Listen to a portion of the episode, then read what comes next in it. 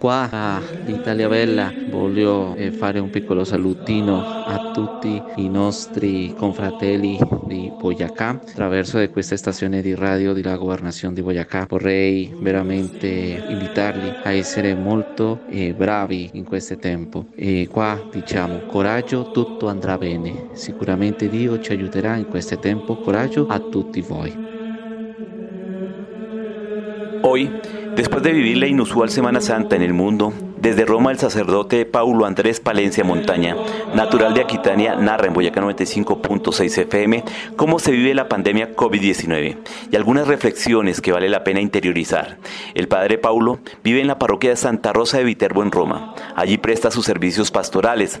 Además, desde el año 2018 estudia en la Universidad de la Santa Cruz en Roma, Comunicación Social Institucional.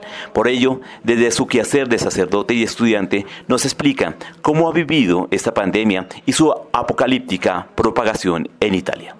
Como sacerdote colaborador eh, pertenezco a una parroquia que se ubica en el norte de Roma, casi a las afueras.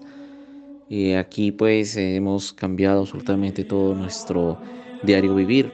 Eh, como tal, pues eh, ahora que culmina la Semana Santa, lo que ha sido lo más relevante, ya se ha cambiado la cotidianidad justamente por eh, de la gente ¿no? que se llega al templo para poder cambiar esta Semana Santa.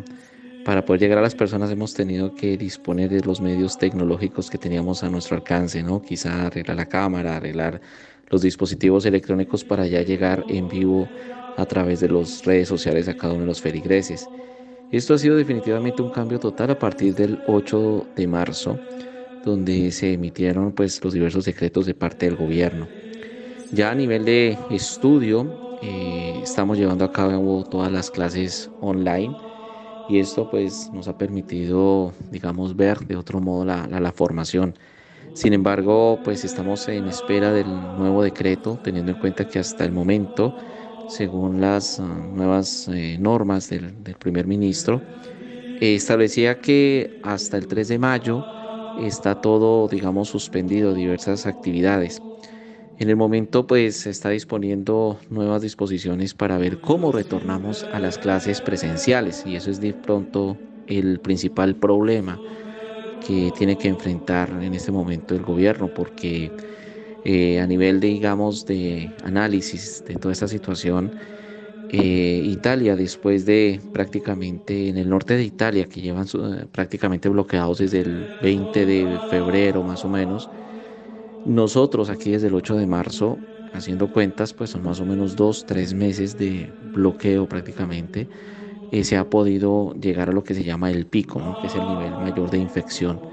Esto genera que cada uno de nosotros tenga que empezar a, a replantear la vida para tornar, entre comillas, a la normalidad. Eso se llama la etapa 2, teniendo en cuenta que ya empiezan a bajar el número de casos esta etapa 2 es quizá el principal, eh, la principal dificultad que hay que enfrentar para pasar de todo el proceso académico online a clases presenciales. Muchas empresas ahorita están suspendidas y están mirando cómo tornar a la normalidad, entre comillas, eh, para evitar nuevos contagios. Esto pues es en general lo que, lo que estamos viviendo aquí en Italia. Frente a esa cruda realidad, el padre Paulo Andrés, con el amor y conocimiento real de lo que ha tenido que vivir, suplica a los boyacenses no tomar en juego las medidas de aislamiento social. Invito a todas las personas para que, por favor, seamos conscientes que una cuarentena no es de dos días. Esto definitivamente requiere muchos más días de un gran esfuerzo que en ese momento estamos todos unidos yo sé que tenemos que sacrificar la parte laboral, hay que sacrificar la parte económica, hay que sacrificar los propios placeres y gustos, porque la única forma de poder enfrentar este virus es en definitiva la, el distanciamiento social. No hay en este momento un mecanismo más eficaz para poder enfrentar este tipo de enemigo invisible que todos hemos tenido que, enfrentar. Además, pues bien sabemos que hasta ahora se están viendo los resultados aquí en Italia, que los índices empiezan a bajar justamente después, casi de un mes pasado, eh, después de un mes eh, hemos tenido que enfrentar, hemos tenido que ver los resultados eh, positivos. Por eso quiero invitarlos para que tomemos conciencia que la cuarentena es para el bien de todos nosotros, para el bien de nuestras familias. Pensemos que ese es un esfuerzo que toca hacer quizá, seguramente por uno, dos o no sabemos cuántos meses. Pero esto es un pequeño esfuerzo para que no hayan más personas contagiadas y que ojalá no se manifiesten tantas víctimas. En Italia el sistema sanitario no puedo decir que sea el mejor, pero sin embargo es un sistema sanitario que es más o menos estable, ante lo cual en este momento están al límite. Y yo creo que a todos los eh, hermanos eh, paisanos de esta querida Boyacá, vemos que nuestro sistema sanitario de pronto tiene ciertas deficiencias en las cuales no quiero ni pensar que cómo se puede enfrentar ese tipo de virus cuando hay un mayor número de contagiados y aún más un mayor número de muertos.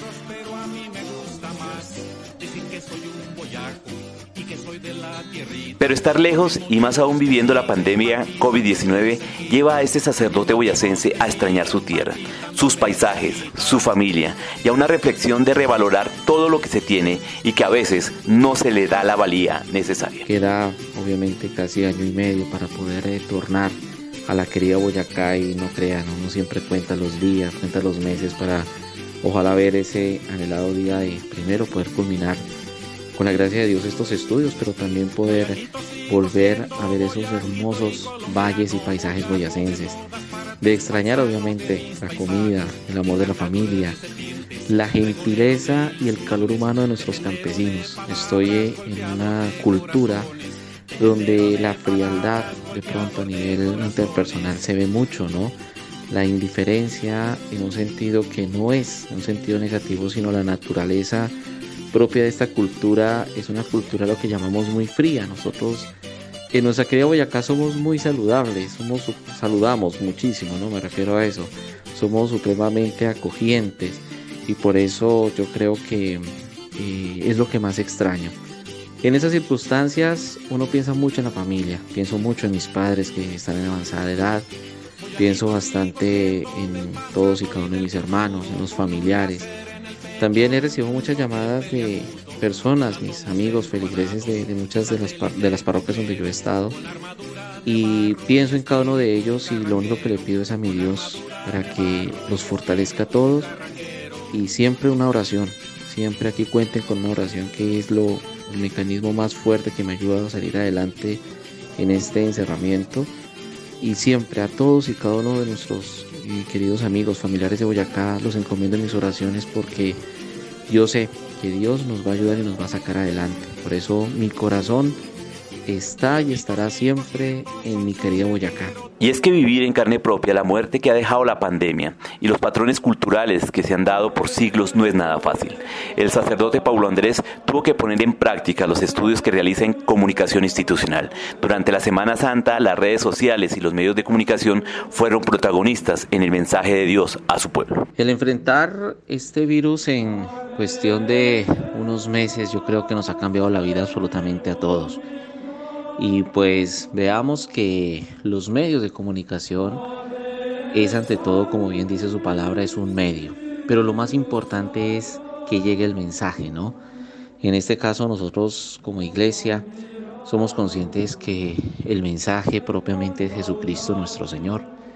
Y Jesús como tal no solamente es un medio, Él mismo es el mensaje. La gente hoy más que nunca necesita que Cristo llegue a través de sus dispositivos Jesús tiene que llegar a través del televisor, tiene que llegar a través de los computadores.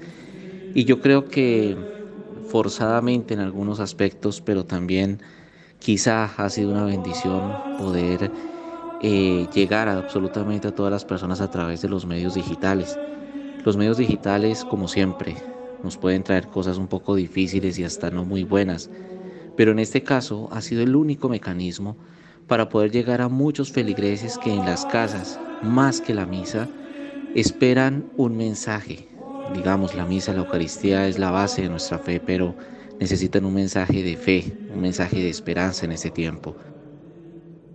También el padre Paulo Andrés destaca cómo los capellanes y sacerdotes han servido de puente con las personas que están perdiendo su lucha contra el COVID-19, situaciones que arrugan el corazón y que nos invitan a la reflexión. Se ha hecho por parte de los diversos capellanes de los hospitales, acompañando a muchas personas que están eh, enfermos del coronavirus, eh, prestando, digamos, el medio de saludar, y también en las situaciones más extremas de dar los últimos saludos entre el familiar y entre la persona enferma. Hay muchos testimonios donde el sacerdote presta, digamos, su, su celular o, o el dispositivo electrónico para que la persona que está en el lecho de muerte pueda despedirse de sus familiares a través de las redes. Esto destroza el corazón, obviamente, pero también ha sido el único modo para poder acercar eh, la realidad de muchas familias frente a sus familiares enfermos y obviamente eh, los que fallecen de este virus no, no, tienen ningún contacto con sus familiares, por lo cual muchas personas mueren solas e incluso muchos familiares hasta ni saben cuándo mueren. Sin embargo, pues esta es la única forma de acompañar espiritualmente a las personas. Como el padre Paulo Andrés Palencia Montaña, hay varios boyacenses que en diferentes latitudes han tenido que vivir el COVID-19 algo que nunca imaginaron y que hoy es una realidad con la que tenemos que convivir. Estas historias nos invitan a reflexionar y asumir nuestra responsabilidad en luchar contra este enemigo oculto. Ojalá que la música gregoriana que acompaña esta nota no tengamos que escucharla como sinónimo de muerte, sino al contrario, como sinónimo de vida y esperanza. Che la benedizione di Dio Tuttopoderoso vi accompagni sempre e la benedizione di Dio nel nome del Padre, del Figlio e dello Spirito Santo vi accompagni sempre. Amen.